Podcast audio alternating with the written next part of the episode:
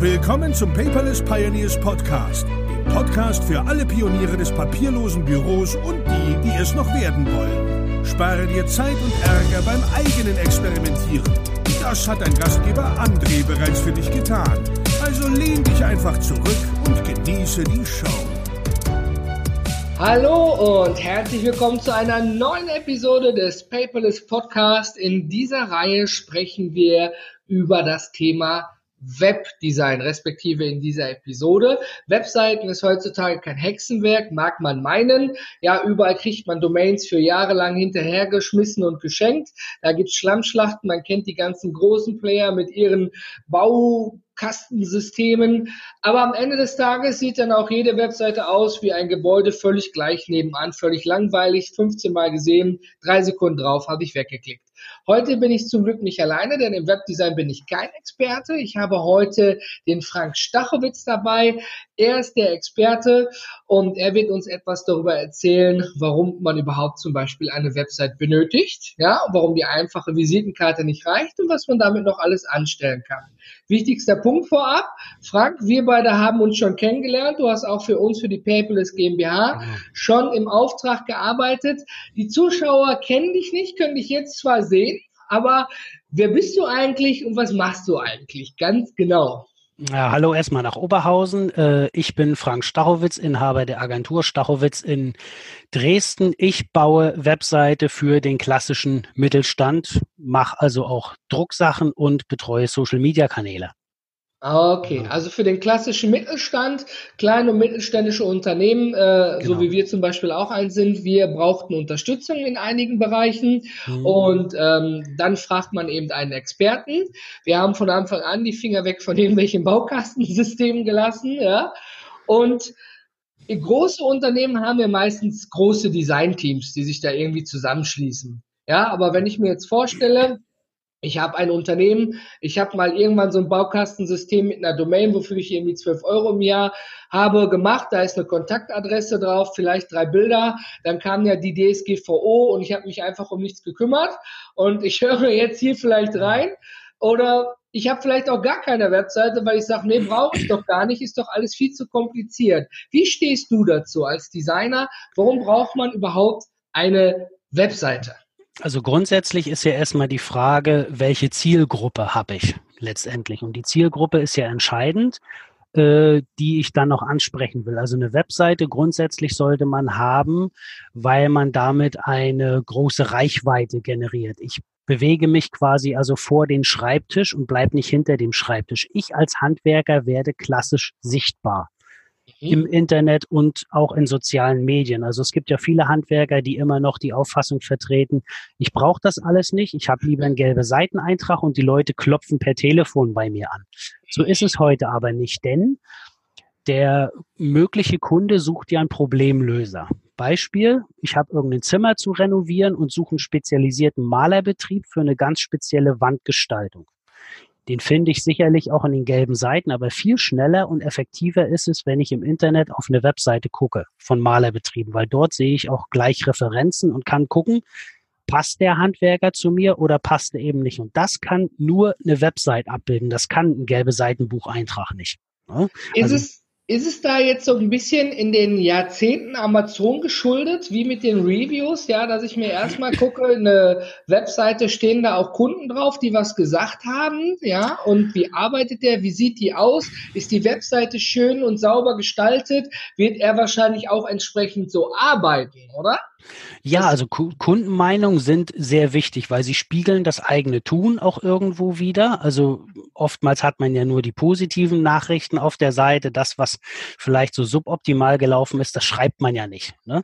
Oder das, das, regelt man im Hintergrund, genau. Oder so. Also man sollte immer versuchen, gutes Miteinander zu machen. Und das beeinflusst natürlich auch die Entscheidung zu sagen, kontaktiere ich das Unternehmen oder eben nicht. Aber wichtig ist, dass derjenige sieht, was hat der Malerbetrieb schon gemacht. Also die Referenzen sind ein großer entscheidender Punkt. Ne? Und das hat auch was mit Sichtbarkeit zu tun. Das ist spannend, dass du das auch sagst. Ein kleines Beispiel.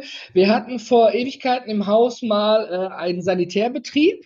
Ähm, der hat auch super gute Arbeit geleistet und dann im Familien-Freundeskreis hieß es dann in so einer WhatsApp-Gruppe, hey Leute, ich brauche da jemanden. Könnt ihr jemanden empfehlen? Ich brauche jemanden für Umbaumaßnahmen im Badezimmer. Mhm. Was habe ich gesagt als Nerd? Ja, geh mal ins, bei Google rein, gib mal Punkt, Punkt, Punkt ein und dann findest du die bestimmt schon. Da, da. Dann kam nach zehn Minuten später die Antwort, nee, da finde ich nichts zu, ich bin jetzt schon auf Seite drei. Hast du mal eine Rufnummer für mich? Und ich so, kann doch gar nicht sein. Ja, ich dann am Handy nachgeguckt, tatsächlich, da war alles Mögliche, aber der Betrieb war partout nicht aufzufinden. Ja, ich gehe natürlich nicht auf das örtliche Telefonbuch oder was auch mhm. immer es da gibt zum Nachgucken. Ja, ich hatte natürlich in meinem papierlosen Büro die Rechnung und habe davon die Rufnummer genommen. Und da stand tatsächlich eine T-Online-E-Mail-Adresse. Super. Kontaktaufnahme. Ja. Und das ist so ein Beispiel dafür. Ich meine, die kriegen scheinbar genügend Kunden. Ich habe sie auch empfohlen, aber mhm. sie waren nicht auffindbar. Ja, das ist äh, ein Phänomen, wo ich sage, also viele Mittelständler argumentieren ja auch immer, erstens, ich habe keine Zeit. Das höre ich also sehr oft. Alle nicht. Ne? Und zweitens äh, kommt immer, sowas brauche ich nicht. Das wird völlig überbewertet. So. Aber welche Möglichkeiten sie sich damit letztendlich verbauen, das sehen sie ja eigentlich nicht. Also ähm, ich erlebe das sehr häufig in der Praxis, dass zum Beispiel ich irgendeine Werbung von irgendeinem Handwerker sehe, die mich auch ansprechen würde als Kunde, weil ich sage, genau der könnte vielleicht mein Problem lösen. Was ich oftmals aber nicht finde, ist irgendeine Website, wo ich mal nachgucken kann. Und das ist immer so zwiespältig. Also auf einer Seite wollen sie, auf der anderen Seite können sie aber auch nicht, weil sie einfach auch das Wissen nicht haben. Wir kommen ja dann noch dazu, wie man sich dann entsprechende Dienstleister aussucht. Genau, ein klassisches Beispiel ist auch häufig haben wir ähm, für den Winter und zum Sommer zweimal im Jahr im Briefkasten Gartenpflege. Ja, mhm. da sind wie, wie Flyer von der, von, dem, von der Pizzeria, die sind wenigstens noch auf so einem Papier, dass die ein bisschen Unwetter aushalten. Die anderen ja. sind einfach zu Hause im Büro gedrückt worden mhm, und genau. sind meistens unkenntlich. Also da läuft jemand wirklich rum und wirft die Dinge ein.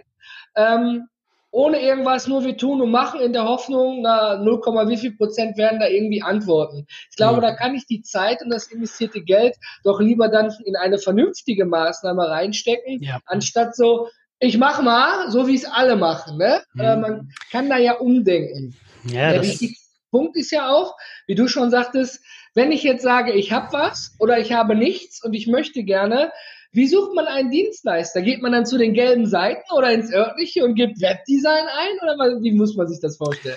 Also eine Möglichkeit ist klar, man bemüht Hausmeister Google und sagt hier, spuck mir mal was aus. Das ist die meiste Möglichkeit. Oftmals ist es aber auch so, ähm, es kommt über Empfehlung. Ja. War bei das, uns auch der Fall. ne, dass man also selbst schon ein Projekt in Auftrag gegeben hat, um jetzt mal bei der Webseite zu bleiben. Derjenige hat schon mal einen beauftragt, die Arbeit war super und den empfiehlt man dann natürlich weiter. Ne? Also das ist die, die andere Möglichkeit. Manchmal gibt es aber auch Möglichkeiten, dass man wirklich Flyer irgendwo im Briefkasten hat. Das passiert also auch, dass irgendeine Medienagentur irgendeinen Zettel reinschmeißt, wir bieten das und das. Das kommt auch vor. Aber oftmals läuft sowas über Empfehlung oder man bemüht eben Google. Eine andere Möglichkeit ist auch in sozialen Netzwerken, dass man da einfach guckt, Facebook-Gruppen zum Beispiel. Ich meine, jetzt muss man, glaube ich, auch, oder wir beide müssen mal mit Mythen aufheulen. Jetzt wird wahrscheinlich der ein oder andere sich denken, ja, mein Gott, was soll ich denn da jetzt, ich sage das bewusst provokativ, einen teuren Designer mir ins Haus und wenn ich hier bei Dienstleister XY äh, Kontakt, Impressum, Datenschutz, Shop, dies, das, jenes, alles für 3,50 Euro im Monat kriege, ja, das ist möglich, keine Frage. Da muss man auch viel selber machen am Ende des Tages. Mhm. Und nur weil ich vielleicht Ahnung habe davon, wie ich äh, ein Büro papierlos mache oder der Handwerker, wie er vielleicht die Wand schön designt, der hat wahrscheinlich das noch. Der vom SHK-Bereich, derjenige sagt, ich kann dir die tollsten Badezimmer bauen. Da habe ich Designverstand von. Das heißt aber nicht, dass man dann nicht Augenkrebs bei der Webseite bekommt. Solche Seiten kennt sicherlich jeder von uns, mhm. weil mit einer Beauftragung von einem Dienstleister oder einem mhm. Experten, da geht es ja zumindest in meinem Fall um ein Gesamtbild. Genauso ist es. Genauso ist es. Also wenn man so ein Projekt beauftragt, dann äh, muss man sich auch bewusst sein, das geht nicht für 3,50 Mark. Das muss man ganz ehrlich so sagen, weil es ist unwahrscheinlich viel Vorarbeit zu leisten, um so ein Projekt überhaupt anzuschieben. Also man versucht im Gespräch mit dem potenziellen Kunden äh, gezielt Fragen zu stellen, um zu erfahren, welche Zielgruppe beispielsweise hat das Unternehmen, ähm, was muss die Website können, außer nur schön auszusehen und ein paar Bilder und Texte auszuspucken. Ähm, es geht auch um die Marktposition. Ne? Also das sind sich viele ja überhaupt nicht bewusst. Wo stehe ich im Markt letztendlich? Wie viele Mitbewerber habe ich? Das heißt, ich muss also eine Marktrecherche betreiben. Und all das fließt dann mit in das Konzept für die Webseite ein. Also das sind viele Punkte, die dort abgefragt werden im Vorfeld und dann macht der Webdesigner sich an die Arbeit und erstellt dann erstmal ein Konzept. Das wird also klassisch erstmal auf Papier gemacht. Also so eine grob. Oh, böses Wort. ähm, ja, ich weiß, aber es ist nun mal notwendig. Also es wird ein sogenanntes Scribble gemacht, so und dann geht's erstmal in die Umsetzung. Oftmals ist es aber so, dass es ähm, so klassische Firmenfarben, also das Corporate Design oder Corporate Identity, gibt es oftmals nicht. Das heißt, also das wäre. Nee, hätte ich jetzt nicht gedacht. Ich dachte, man müsste ja zumindest irgendwie sich mal beim Logo Gedanken gemacht haben, oder? Ja, aber viele, äh, sage ich mal, die gucken einfach in Word, nehmen da irgendeine Schriftart so, die sieht schön aus, die mache ich ein bisschen bunt, noch eine weiße Kontur drumrum, sieht gut aus, drucke ich auf eine Visitenkarte fertig. Was auf einer Visi Visitenkarte funktioniert, im klassischen Sinne per Papier, muss auf der Website aber nicht funktionieren. Da bin ich bei dir, definitiv. Ja, ich habe mal also, eine Speisekarte gesehen, die komplett in WordArt gedruckt war. Ja, es kann, es kann, es kann funktionieren. Ähm, es ist sogar technisch auch möglich, eine Website in Word zu bauen. Das geht. Man kann das als HTML-Format abspeichern. Wir wollen uns jetzt nicht über die technischen Raffinessen äh, unterhalten, sondern ähm, es ist einfach äh, ein langer Prozess, um so ein Projekt zu entwickeln. Also auch die technische Komponente. Und das ist eben das, was viele immer wieder verkennen. Und das ist auch Zeit, die dort ins Land geht. Also man hat ja einen intensiven Beratungsbereich mit dem Kunden. Man tauscht sich immer wieder aus, das klassische Projektmanagement. Und das ist eben das, was die Website im Ganzen letztendlich dann noch ausmacht. Also es sind viele kleine Faktoren, die zu einem großen zusammengefügt werden. Da habe ich ja noch ein kleines Beispiel für dich. Wenn wir bei Kunden im Auftrag sind und den Ist-Zustand durch, durchgehen, wir stellen relativ häufig fest, dass Kunden sagen, ja, wir haben hier die eigene Webseite hm. und ähm, ja, wir haben auch hier zum Beispiel unsere Nextcloud, weil wir in Dropbox, Google und OneDrive nichts reinlegen wollen. Hm. Und ich stelle dann relativ zügig fest, dass die Nextcloud quasi auf dem gleichen System wie die Webseite liegt und ähm, das ja quasi ein Einfallstor ist, ja, an ja, irgendwelche ja. unternehmerischen Daten ranzukommen. Ja. Ähm, der Inhaber des Unternehmens hat da keine Ahnung von. Warum auch? Da hat der mhm. Freund eines Freundes des Freundes irgendwie geholfen und das installiert und jetzt sehe ich Nextcloud und das reicht für mich unter meiner Domain. Aber mhm. das sind ja dann wieder so essentielle Dinge, wie du es gerade sagtest, im Projektmanagement, auch mal das Pferd aufzurollen. Was muss ich überhaupt bedenken? Was darf wo stehen? Ich will ja möglichst keine Abmahnung erhalten oder Daten verlieren. Ja, also Datensicherheit ist natürlich ein ganz großes Thema, ähm, auch was, was Website betrifft, weil darüber laufen ja verschiedene Daten. Also klassisches Kontaktformular oder so. Wenn es dann immer heißt, diese Daten müssen verschlüsselt werden, dann denken die immer, die Kunden im Gespräch oder potenziellen Kunden, man hat noch irgendein teures Pferd im Stall stehen, äh, um den Preis nach oben zu treiben. Dabei ist es gar nicht so. Es geht letztendlich darum, es sind Mindestanforderungen, die man ja mittlerweile erfüllen muss, also klassische SSL-Verschlüsselung, ja. äh, das sind so Sachen, da muss man äh, potenzielle Kunden ranführen, weil das technische Verständnis dafür einfach nicht da ist. Ne? Sie wissen nicht, was macht das Ding. Ich glaube, wenn ich mal mich als Kunde sehe, ich bin ein sehr einfacher Kunde. Ich sage Rahmenbedingungen und dann sage ich, beweg dich da drin von links nach rechts, weil du bist der Experte. Ich habe da keine mhm. Ahnung von. Mhm. Ja, das kann vielleicht gut, das kann schlecht sein. Du kannst das besser beurteilen. Aber es gibt ja häufig auch, das haben wir auch manchmal Kunden, die ähm, das am besten selber machen wollen und dir genau sagen, du machst dies, das, jenes, welches und nur so mhm. und nicht anders dann würde ich, du, so wie jeder Steuerberater am Ende sagen, äh, ja, dann brauchst du mich dafür ja nicht. Dann ja. experimentier mal selber und komm wieder, wenn es nicht geklappt hat. Mhm. Oder? Äh, ja, es ist so. Also meine Oma hat immer gesagt, wer billig kauft, kauft zweimal. äh, ja. Und das ist auch so. Also ich erlebe das in der Praxis auch hin und wieder, dass Kunden sagen, äh, den Part übernehme ich selber, um vielleicht Kosten zu sparen oder wie auch immer. Mit dem technischen Verständnis äh, geht das meistens nicht so konform, weil das ja doch recht komplexe Sachen sind. Beispielsweise, wenn man eine Website umzieht von Hoster A zu Hoster B. Da müssen E-Mails mit umgezogen werden. Und das ist oft eine Sache, das können Kunden einfach nicht, weil sie nicht in der Materie drinstehen. Und wenn sie dann versuchen, das selber zu machen, das geht oftmals in die Hose. Was passiert dann? Dann wird man angerufen und gesagt, naja, Herr Stachowitz, meine E-Mail funktioniert nicht, können Sie nicht mal gucken. Ne? Also es ist immer eine Gratwanderung. Was traut man dem Kunden zu? Und was übernimmt man liebend gerne, weil man weiß, es ist im eigentlichen Workflow schon mit drin, es ist wesentlich schneller und wesentlich effektiver. Behalten wir mal fest, also ich habe mich jetzt entschieden, ich brauche eine Webseite und ich möchte ein Update meiner Webseite fahren. Ich möchte aus diesem Standardbaukasten, so wie alle Webseiten aussehen, einfach raus. Mhm. Dann ähm, habe ich mir einen entsprechenden Dienstleister gesucht.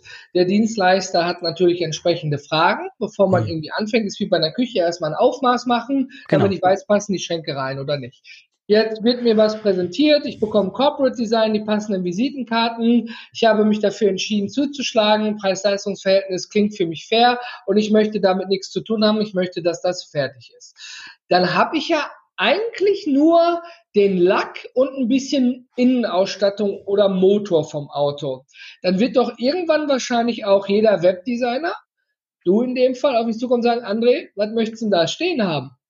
Genau. Ich, ja, ich kann ja nicht nur Loro ipsum dolor da reinschreiben, damit du siehst, wie es aussehen könnte. Es kann, es kann schön aussehen, aber ja. äh, die Realität sieht ja oftmals anders aus, wie wir wissen. Und das ist ein Punkt, da bekomme ich immer ein bisschen Bauchschmerzen, weil viele sagen immer, ich schreibe die Texte selber was ja grundlegend erstmal nicht verkehrt ist. Nur man muss halt bedenken, die Texte müssen erstens zielgruppengerecht sein. Ne? Ich habe ja eine bestimmte äh, Gruppe von Menschen, die ich damit ansprechen will. Und zweitens, sie sollten auch irgendwie ein bisschen dem SEO förderlich sein.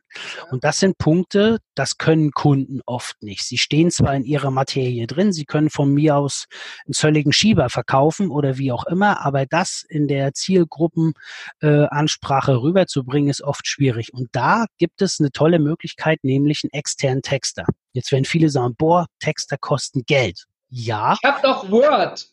genau. Ne? Texter kosten Geld. Ja, sie kosten Geld. Und ich muss sagen, aus meiner eigenen Erfahrung heraus, das Geld ist gut investiert. Warum?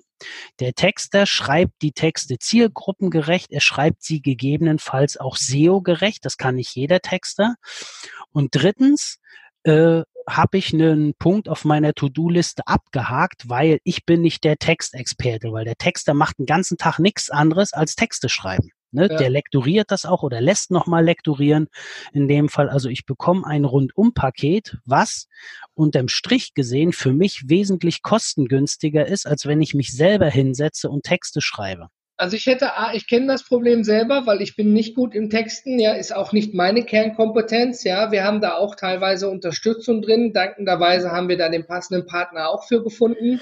Und ich stimme dir da vollkommen zu. Ich habe keinen Bock, nach einem anstrengenden Tag abends noch von 10 bis 12 irgendwelche Texte zu schreiben, damit der Designer die am nächsten Tag um 8 Uhr irgendwie einpflegen kann, weil wir genau. kurz vor online gehen. Genau. Und dann Punkt, Komma, Strich und alles fehlt. Und für alle, die es nicht wissen, SEO steht ja für Search Engine Optimi, Optim, also Suchmaschinenoptimierung, sagen wir es mal so auf genau. Deutsch, ja.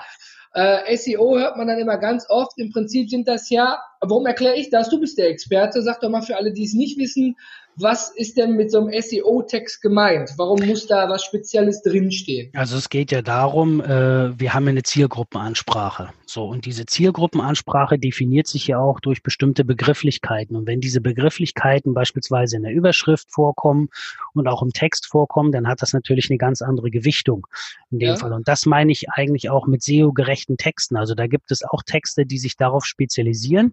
Es gibt auch SEO-Leute, die den ganzen Tag nichts anderes machen, um das zu äh, ähm, zu entwickeln in dem Fall. Also äh, klassisches SEO in dem Fall ist jetzt nicht so meine Expertise. Ich habe da auch jemanden, der das macht. Sowas lagere ich dann auch aus, weil ich sage, ich muss sehen, die Kernkompetenz, die ich einfach habe. Ne, in ja, dem Fall. Aber es ist einfach, es ist einfach wichtig, dass man sich diesem Thema aber auch annimmt als Kunde, dass man sagt, was nützt es mir, wenn ich eine schön gestaltete Website habe, aber sie wird bei Google überhaupt nicht gefunden? Das hat ja mehrere Gründe, warum das so ist. Das kann man ja vielleicht noch mal ein bisschen beleuchten. Jetzt ist ja auch noch eine wichtige Fragestellung dabei. Man äh, redet auch noch von Zielgruppe. Ja. Ähm, ich denke mir jetzt, naja, Zielgruppe sind Leute, die bei mir kaufen. Genau. Ja, wenn ich jetzt, bleiben wir mal beim Maler, wenn ich jetzt Maler bin, äh, ja gut, eine Zahnarztpraxis, die möchte die Räumlichkeiten mit Spezialfarbe mal neu haben, große Lagerräume, da brauche ich eine Hubbühne für. Privatpersonen machen viel selber, aber wenn die Privatperson jetzt 86 Jahre alt ist, die wird nicht mehr selber tapezieren und malern. Eigentlich habe ich ja wie muss ich mir so ein Gespräch vorstellen? Ähm, weil eigentlich, ich sage doch ja, ich will jeden, der kauft haben. Naja, aber es geht ja darum, äh, nicht jeder kauft ja irgendwo. Also ich suche ja schon immer auch einen Spezialbetrieb teilweise. Also wenn ich eine große Masse ansprechen will, dann kann ich das sicherlich irgendwo abbilden, aber ich möchte ja schon mit meinem Produkt auch ganz bestimmte Leute ansprechen. Bleiben wir mal bei dem klassischen Malerbetrieb. Wenn ich mhm. sehr hochwertige Wandgestaltungsprodukte habe, ohne jetzt irgendwelche Namen zu nennen, dann möchte ich das natürlich auch an potente Kunden verkaufen, wo also auch ein bisschen mehr Geld sitzt, wo man einfach sagt, die wissen nicht nur das Produkt an sich zu schätzen, sondern auch das ganze Gefühl drumherum. Also es ja. gibt einen äh, Malerbetrieb, der im Netz sehr, sehr groß ist, also der auch eine große Reichweite hat, ohne da jetzt einen Namen zu nennen. Der hat zum Beispiel solche hochwertigen Wandgestaltungsprodukte und die kosten natürlich auch entsprechend. Und wenn ich mir die Leute raussuche, wo ich weiß, da ist das Portemonnaie ein bisschen mehr gefüllt, dann spreche ich die natürlich auch ganz gezielt und direkt an. Also es geht nicht nur um, ob ich jemanden mit Sie oder voll modern mit Du anspreche, mhm. sondern tatsächlich muss man, das ist unglaublich, muss man sich Gedanken darum machen, wie man die Leute anspricht. Genau. Es ist ja nicht so, dass ich draußen jetzt ein, äh, vielleicht ein lokales Schaufenster habe, wo ich drei mhm. Tapeten, fünf Farben drin habe, wo mhm. einfach mal jemand rein und vorbeiläuft, wie im Schuhladen. Mhm. Ja, ähm, könnte man jetzt sagen, aber doch ist so. Die Webseite ist ja der Laden, der immer geöffnet hat im Internet. Genau. Ja, und du hast ja vollkommen recht, geht da jetzt jemand rein, der sagt, hör mal, ich muss jetzt speziell eine Wandfarbe haben oder speziellen Bodenbelag oder whatever. Das sieht gut aus, das sieht modern aus. Die haben Videos sogar dabei. Der hm. Chef spricht in die Kamera, was weiß ich alles. Die genau. gibt's noch in den Socials. Hm. Finde ich jetzt schon super sympathisch und ich habe noch nicht mit denen telefoniert, ja, da rufe ich doch zuerst an, statt von so einem kleinen, das örtliche Eintrag, ja, oder? Genau, genau das ist der Punkt. Also direkte Zielgruppenansprache, Interaktion auf allen Rohren, wenn man so ja. will. Mit Videos geht das natürlich immer und ist heute äh, auch ein tolles Medium. Ich hole den potenziellen Kunden da ab, wo er steht weil ich bin auch ein Problemlöser. Um, wie gesagt, bei dem Beispiel zu bleiben mit dieser Wandgestaltung, der hat ein Problem, der sucht eine spezielle Spachteltechnik von mir aus, so, ja. die nur dieser Malerbetrieb kann naja, dann gucke ich doch eben mal, was hat er schon gemacht. Vielleicht gibt es ein kleines Ansprachevideo oder man zeigt das Produkt im Live-Betrieb oder wie auch immer. Und somit ist die Kaufentscheidung ja schon zu einem gewissen Prozentteil äh, beeinflusst worden. Also es fehlt ja dann nicht mehr viel, dass der zum Hörer greift oder eine E-Mail schreibt und sagt, ja Malermeister, komm mal, guck dir das mal an und mach mir mal ein Angebot. So soll es ja im Idealfall sein. Ja, da bin ich völlig bei dir. Ähm, jetzt merken wir, Firma läuft. Ich habe zehn neue Leute eingestellt. Die bleiben beim Beispiel, ich bin der Malermeister. Ja, würde ich mir nicht anmaßen. Ist nur ein Beispiel, ja. Ähm, es läuft und ich möchte was ändern auf den Autos, klebt noch WordArt drauf. Du hast ein schickes Logo gemacht, was noch dazu gepasst hat zu der Website. Ich habe die Visitenkarten und äh, wir haben auch ein paar Mal über Corporate Design gesprochen. Aber mhm. Corporate, was weiß ich, das hört sich an wie Gurke oder Bio-Gurke, keine Ahnung, wo der Unterschied ist dabei. Was ist denn damit gedacht, mit Corporate Design? Ja, ähm, ist, hat das was mit dem Gesamtaussehen der Firma zu tun oder nur die Webseite oder welche Latzhose ich trage oder was auf meinem Auto klebt? Wie muss ich mir das vorstellen? Also mit dem Corporate Design an sich ist gemeint das gesamte Erscheinungsbild der Firma nach außen. Ne? Also es betrifft für dich jetzt natürlich nicht so produktiv alles, was in Papierform irgendwo bedruckt ist, Visitenkarte, Briefbogen, was auch immer. Das schließt natürlich auch die Werbung auf den Fahrzeugen mit ein. Man kann das auch auf Mitarbeitergesundheit, Mitarbeiterkleidung äh, ausdehnen. Also da gibt's vielfältige Möglichkeiten. Es sollte nur in Gesamtheit gesehen werden. Das heißt also, wenn auf, der, äh, auf dem Fahrzeug andere Werbung beispielsweise ist, wie auf dem Briefbogen oder auf der Visitenkarte, ist schon das Gesamtbild nicht mehr gegeben. Also das ist so ein Kuddelmuddel. Oftmals ist das so, dass man in Word irgendwas designt mit einer Schriftart, die mir gefällt, was ich ja vorhin gesagt habe, eine kleine Kontur drumherum in die Druckerei geschickt und fertig. So. Ähm, ich muss aber sehen, wo stehe ich als Betrieb letztendlich? Ich befinde mich ja in einem Markt mit Mitbewerbern in dem Fall Fall und ich muss mich ja von den Mitbewerbern weitestgehend abheben. Also wenn ich dieselbe Schriftart habe wie fünf Klempnerbetriebe bei mir auf dem Gewerbehof, äh, weiß ich nicht, welchen Klempner ich denn jetzt nehmen soll, nur weil die Schriftart vielleicht anders aussieht oder wie auch immer. Also das ist ein Konstrukt, ähm, das machen sich viele auch nicht bewusst, aber das ist eben wichtig. Also die Website ist ja nur ein kleiner Teil davon. Ne? Ich glaube, das Spannende ist, deswegen gehen ja auch Betriebe hin und äh, machen sich die Gebäudefarbe auch im Corporate Design, ja, damit mhm. man genau weiß, aha, das ist, nehmen wir jetzt mal Team Nüninghoff, Malermeister Nüninghoff, ja, ich stehe voll auf Orange, ja, meine Autos sind alle weiß mit WordArt, WordArt kommt ab, ja, die Website ist fertig, das neue Logo gefällt mir, wir machen das drauf. Jetzt habe ich auch Kleidung, ich habe ja hier auch zum Beispiel an meinem Kragen etwas drauf, ja, ähm, mhm. ich möchte, dass alle gleich aussehen, dass wenn der Kunde aus dem Fenster kommt, er sieht, ach, da kommt das Auto vom Team Nüninghoff, gleich legen die bestimmt los. Mhm. Und so muss ich mir im Prinzip dann also das Corporate Design vorstellen. Richtig? Genau. Corporate genau. ist ja das Unternehmen. Ne? Das Unternehmen. Genauso ist es. Genauso ist es. Und das ist äh, ein Entwicklungsprozess, da muss man Kunden auch wirklich ganz sensibel an die Hand nehmen, weil das sind Punkte, ähm, da muss man nochmal nachkitzeln. In dem Fall oftmals gibt es schon so ein halbfertiges Corporate Design oder es gibt eben gar keins. Ne? Es gibt auch was, was vielleicht modifiziert werden kann, weil es in die Jahre gekommen ist. Also da gibt es immer mehrere Baustellen, die man denn dort antrifft. Oftmals ist es aber so, äh, wenn ich mal so aus der Praxis berichten kann, das Corporate Design ist so so halbfertig. Also da hat der Kumpel vom Neffen des Kumpel irgendwie mal nachts nach einer Gamer-Session irgendwo gesessen und hat mal schnell in Word irgendwas designt. Das hat dem Chef ganz gut gefallen und hat das über alles drüber gebügelt. Ich meine wirklich alles, so Briefbogen, Visitenkarten und Co. Und so sieht's dann auch entsprechend aus. Also da ist nichts mit Gestaltung, äh, wie jetzt beispielsweise durch einen, der Logos gestaltet oder überhaupt Corporate Designs entwickelt oder so. Wir sprechen hier nicht von ha Farbharmonien und solche Sachen. Also das ist alles Fremdwort. Das Spannende daran ist ja auch, ähm, ich, ich habe auch einen Betrieb kennengelernt, da hat jeder Handwerker seine persönliche Visitenkarte. Der repräsentiert ja das Handwerk Mhm. Also äh, nicht das Handwerk, äh, sowieso, aber das Unternehmen. Und mhm. auf der Visitenkarte steht dann ähm, André Nüninghoff, ähm, Malermeister, André Nüninghoff, Maler, ja, Peter Müller, ähm, Maler Azubi, sogar der Azubi kriegt seine eigene Visitenkarte ja, und klar. hat ja auch ein, so zum Employer Branding so ein, so ein Gefühl dazu zu gehören. Ja, ich bin genau. zwar nur der Azubi und da steht auch nur die Bürorufnummer auf allen Visitenkarten drauf, ja, wie die Monteure ja arbeiten müssen, mhm. aber es ist ein geiles Gefühl einfach, oder? Ja, und es äh, nicht nur das, sondern man repräsentiert ja letztendlich auch ein Unternehmen, ob es der Azubi ist oder der. Praktikant genau. oder weiß ich nicht, der Tütenträger oder wer auch immer, er ist Teil des Unternehmens. So, und das ja. äh, bringt er natürlich auch nach außen. Das ist natürlich eine Sache, wenn man das aktiv lebt in einem Unternehmen, also besser geht's gar nicht. Aber oftmals ist es ja nicht so. Das, äh, das, Spannende ist auch, was du zum Beispiel gesagt hast über diese Nacht- und Nebel-Design-Aktion am Ende des Tages. Ähm, ich muss mal eins feststellen, das Design ist das eine. Ich kenne es ja aus den eigenen Prozessen. Da möchte man das irgendwo auch noch in Auftrag geben zum Drucken lassen. Mhm. Dann gibt es verschiedene Druckereien. Vielleicht habe ich eine um die Ecke, dem ich eine E-Mail schicke. Der andere sagt, nee, dann nimmst du irgendeine Online-Druckerei oder was weiß ich. Dann werden irgendwelche PDFs angefragt. Da müssen die Vektoren stimmen, die Pantone-Farben. Und ich stehe hier mit meinem Word und sage, Ihr könnt mich alle mal. Ich will einfach nur diese scheiß T-Shirts bestellen mit meinem Logo drauf. Warum klappt das nicht? Ja, und ich sitze dann da und bin am Verzweifeln und sage, ja, kann mir da mal jemand aus einer Doc eine PDF machen?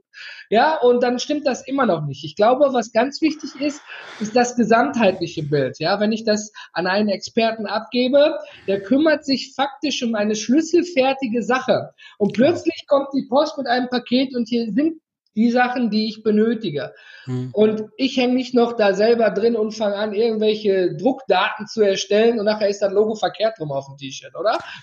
ja, es ist ja so, zumal äh, sich der Kunde mit diesen Parametern ja oftmals gar nicht auskennt. Also wir reden ja hier Woher beispielsweise auch, ja. von Beschnittzugaben und solche Sachen. Also er hat keine Ahnung von äh, beispielsweise irgendwelchen Grammaturen, was Papier angeht und solche Sachen. Also es gibt ja äh, Webdesigner, die ja auch Drucksachen machen. Ich selber mache das ja auch.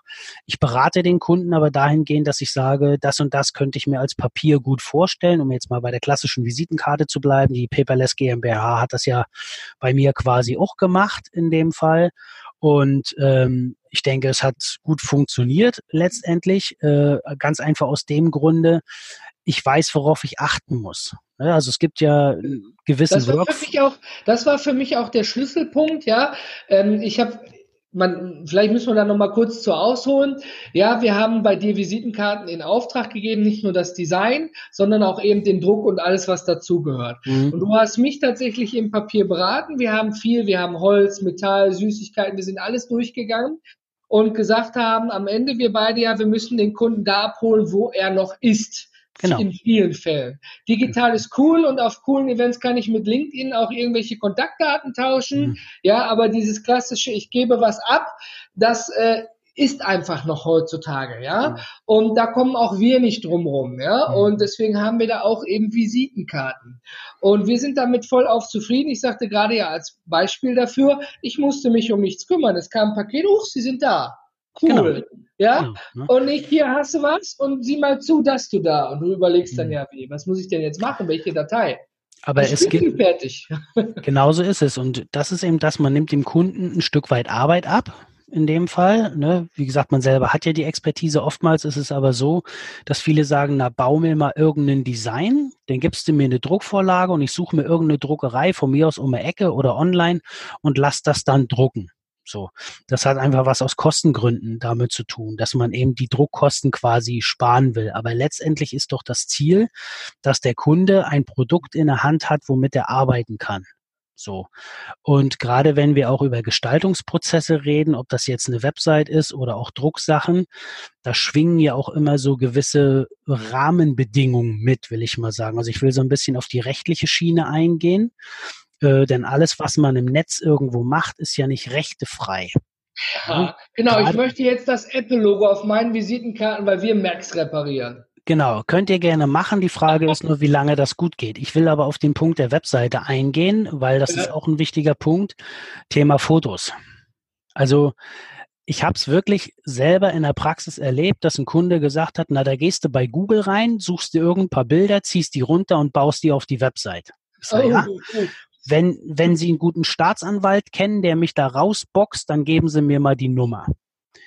Weil der Punkt ist einfach der, es geht hier um Rechte, die man einhalten muss. Und das ist auch ein Thema, was im Gespräch zur Gestaltung und Konzeption einer Website unbedingt dazugehört. Man muss den Kunden also aufklären, was geht und was geht eben nicht. Denn man kann grundsätzlich jedes Bild nutzen. Die Frage ist nur, zu welchen Bedingungen.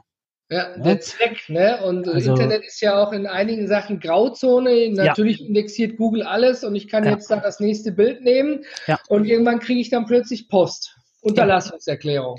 Genau, ne? also ist, das ist echt ein spannendes Thema. Ich habe das bei einem Kunden schon mal erlebt, dass ein Kunde abgemahnt wurde, weil er selber Bilder von Google gezogen hat, hat die auf seine Website gepackt und dann gab es Post. Und zwar in zweifacher Form. Einmal wurde der Kunde abgemahnt und einmal ich als betreuende Agentur. Aha. Ja, der Anwalt hat gleich doppelt kassieren wollen. Ja, ja, so. Und die Unterlassungserklärung, die war schon richtig heftig. Also die, der Streitwert, der dort angesetzt war, das tat schon richtig weh im Portemonnaie. Ne? Man hat das dann äh, anwaltlich gut gelöst in dem Fall. Äh, nun bin ich ja kein Jurist. Ich darf da also auch keine Rechtsberatung machen in dem Fall. Ich sage aber jedem Kunden, äh, passe auf, wenn du Bildmaterial nutzt, dann zu den Bedingungen, wo das Bild eben nutzbar ist. Ne? Es gibt ja so verschiedene Stockanbieter, wo man das machen kann oder man beauftragt. Ja, kommerziell veränderbar, nicht veränderbar genau mit? Quellenangabe, ne? ne? genau. Also das ist eben auch ein Thema, was im Webdesign äh, eben sehr, sehr wichtig ist, ne? dass man das Thema ganz genau beleuchtet, weil sonst kann es richtig böse werden und vor allen Dingen teuer. Ich glaube, wir halten mal fest, früher war das alles sehr einfach es ist immer noch in Teilen einfach, aber mittlerweile mit den Jahren ist auch äh, das rechte System hinterhergekommen. Es ist jetzt mhm. auch einfacher abzumahnen. Da gibt es ja, ja, ganze Abmahnvereine äh, und äh, geschlossene Kanzleien. Mhm. Ähm, das heißt, ich kann immer noch genauso Bilder von woanders klauen, tun und machen. Aber mhm. heute gibt es ganz andere Kontrollmechanismen und ja. Automatismen, die alles durchsuchen und sehen, hier, das Bild ist zweimal, da ist der rechte Inhaber, da nicht. Alles klar, kriegt automatisch pauschal erstmal Post mit Unterlassungserklärung. Da hat noch, war noch kein Anwalt dran gewesen am Ende des Tages. Da ist genau. ja eine genau. Geldmaschine hinter. Genau Deswegen so umso wichtiger ist es ja, dass man sich beraten lässt. Ja. Im gleichen Beispiel wieder, ich muss mir auch keinen Maler bestellen, ich kann mir Baumarktfarbe für 40 Euro holen. Ja. ja? und wundere mich dann, warum so nach sechs Monaten plötzlich darunter irgendwas durchscheint. Genau. Ja, weil ich vielleicht vergessen habe, Vorarbeit zu leisten, Primer und was weiß ich, was da alles zugehört. Aber im Endeffekt, ich kann viel selber machen. Völlig richtig. Vor allen Dingen, wenn ich gerade starte und jetzt sage, ich habe jetzt keine Summe X, ich habe nur ein paar hundert Euro. Aber auch da könnte man diese paar hundert Euro nehmen und sich zumindest beraten lassen. Ja, einfach mal eine Stunde im Gespräch kann man doch sicherlich auch mit dir buchen. Kannst du mich beraten? Bis wohin kann ich gehen? Ich bin gerade frisch aus der Garage gestartet. Ich, ähm, äh, ich komme später auf dich zu, aber ich habe jetzt eben Fragen. Ich kann ja auch beim Anwalt äh, meine Fragen stellen gegen Honorar die Stunde. Ja, das geht. Ne? Also äh, bei Existenzgründern ist das ja immer noch was Besonderes. Also oftmals ist es ja so. Entgegen ein bisschen, ja, ja. Ja, oftmals ist es ja so, dass in den äh, Businessplänen, die man ja so schreibt, äh, ein Werbebudget angesetzt ist, wo man immer sagt, hm, da klemmt ein bisschen die Säge. Also für Thema Werbung ist oft immer nicht ausreichend Budget gesetzt. Da gibt's ja dann Möglichkeiten, wo man sagt, also ich, ich habe nicht so viel Geld, ich nehme jetzt mal einen Baukasten beispielsweise. Ja? Mhm. Ähm, das ist eine Situation, wo ich sage, Baukästen sind auf dem Vormarsch, gibt große Anbieter, gibt nicht so große Anbieter, sie sind flexibel, ne? also ja. machen ja auch unwahrscheinlich viel Werbung. Das kann eine Möglichkeit sein weil erstens, man braucht keine Programmierkenntnisse, man macht also klicken, schieben, ziehen, drücken, falten, kneten. Ähm, und, dann, Teig, ja. und dann ist das Ding quasi fertig. Man hat also ein vorgefertigtes Gerüst, wie so eine Reihenhaussiedlung. Fenster sind alle gleich, Fassaden sind alle gleich, nur die Haustür ist ein bisschen anders. Ne? Ja, das ist das, äh, was ich eingangs meinte, dann sieht es aus wie bei allen. Genau, ne? Man muss also kein äh, Programmierer sein, äh, um so ein Ding zu erstellen. Man klickt sich das Ding zusammen und dann ist das Ding fertig. Man registriert eine Internetadresse. Heutzutage sind diese Baukästen also auch schon alle irgendwie SEO optimiert. Ich stehe da nicht so wirklich im, im Thema drin, aber es geht. Es ist eine schnelle und kostengünstige Möglichkeit, um so ein Start-up, sage ich mal, ins Web zu schicken. Und dann kann man, wenn man gewachsen ist, ja eben einen Profi beauftragen. Genauso ist es. Und dann sollte man eben äh, sich bewusst sein, wo will man mit seinem Unternehmen letztendlich hin, wie ist Zielgruppenansprache und, und, und. Man wächst ja auch an seinen Aufgaben mit Portfolio und, und, und. Und das können Baukästen in der Regel nicht abbilden. Oder alleine schon Shop-Systeme. Wir haben auch Kunden, die betreuen Shop-Systeme und die haben eigene Programmierteams, weil diese ja. Shop-Systeme ja ähm, quasi für den Standard gemacht sind. Ja. Da muss dann auch ein benutzerdefiniertes Feld, auf dem Button darf nicht absenden, sondern kostenpflichtig kaufen stehen. Genau so. Und schon stehe ich da, wie mache ich das wieder, ja? Ja, also das äh, Also ich denke, man kommt am Ende des Tages nicht drum rum. Ne? Ich kann mein Klo selber anbringen, kann aber auch sein, dass die Scheiße dann hinten an der Seite rausläuft, genau weil ich die Dichtung vergessen habe als voll nicht Profi, was das Thema angeht. Wir kommen immer wieder darum, man kann klein selber anfangen, kann hm. gut klappen, kann eine ganze Zeit gut klappen, kann auch weiterhin gut klappen, aber ich komme hm. am Ende nicht drum rum, einfach einen Experten zu fragen. Ja, weil es bestimmte technische Mechanismen gibt, die ich einfach ähm, selber nicht auf die Schnelle erschließen kann. Also man hat ja als äh, Webmensch auch einen gewissen Workflow, wo man sagt, das sind so wiederkehrende Prozesse, da kann ich dem Kunden wesentlich schneller helfen, als wenn ich das Pferd jetzt komplett neu erfinden müsste. Ja. Ne, also es ist von der Effektivität her ähm, wesentlich kostengünstiger, als wenn ich mich selber hinsetze und würde dort irgendwas machen. Also ich will das mal an einem Beispiel machen. Wir hatten uns ja darüber unterhalten, warum wir einen Texter beauftragen sollten. Das ist ja auch wichtig für eine Webseite. Ja. Stellen wir uns mal vor, wir wollen einen Werbebrief DIN A4 lang schreiben. Der soll zielgruppengerecht sein, der soll auf den Punkt formuliert sein. So, jetzt kalkulieren wir vielleicht mal acht Stunden dafür. Mal den Stundensatz, den man so hat. Gehen wir mal, ich sag mal, weiß ich nicht, mit 70, 80 Euro ins Rennen oder wie auch immer. Jetzt frage ich mich, was würde es kosten, wenn ich einen Texter beauftragen würde? Der Texter mag erstmal teurer sein, aber der Texter arbeitet wesentlich effektiver, wesentlich schneller und er schreibt genau auf den Punkt. Er ist vielleicht schon in zwei Stunden fertig. genau, wo ich vielleicht acht, neun Stunden sitze. Also ich habe das selber ausprobiert. Ich habe versucht, mal einen Werbebrief zu schreiben. Ich habe, weiß ich nicht, zwei Tage gesessen. So. Wenn ich zwei Tage sitze und bin immer noch nicht zufrieden und denke, boah, Texter kostet richtig Kohle, will ich aber nicht ausgeben, weil ich bin ja geizig, will ja sparen. Funktioniert nicht. Also unterm Strich war es für mich enttäuschend, dass ich gesagt habe, bin ich zum Ziel gekommen, ich beauftrage doch lieber einen Texter, was ich dann schlussendlich auch gemacht habe und das Ding war auf den Punkt formuliert. Ne? Also die hat mir nach, weiß ich nicht, vier Stunden, fünf Stunden oder so, hat die mir das Ding geschickt und das war knackig, spritzig, so wie ich das haben wollte.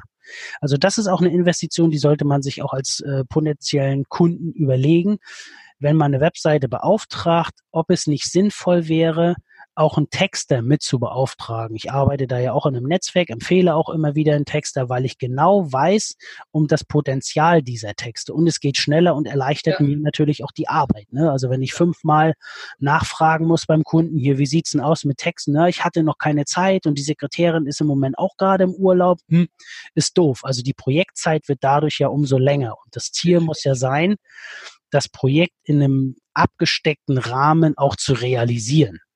Ja, da bin ich also, bei dir. Also.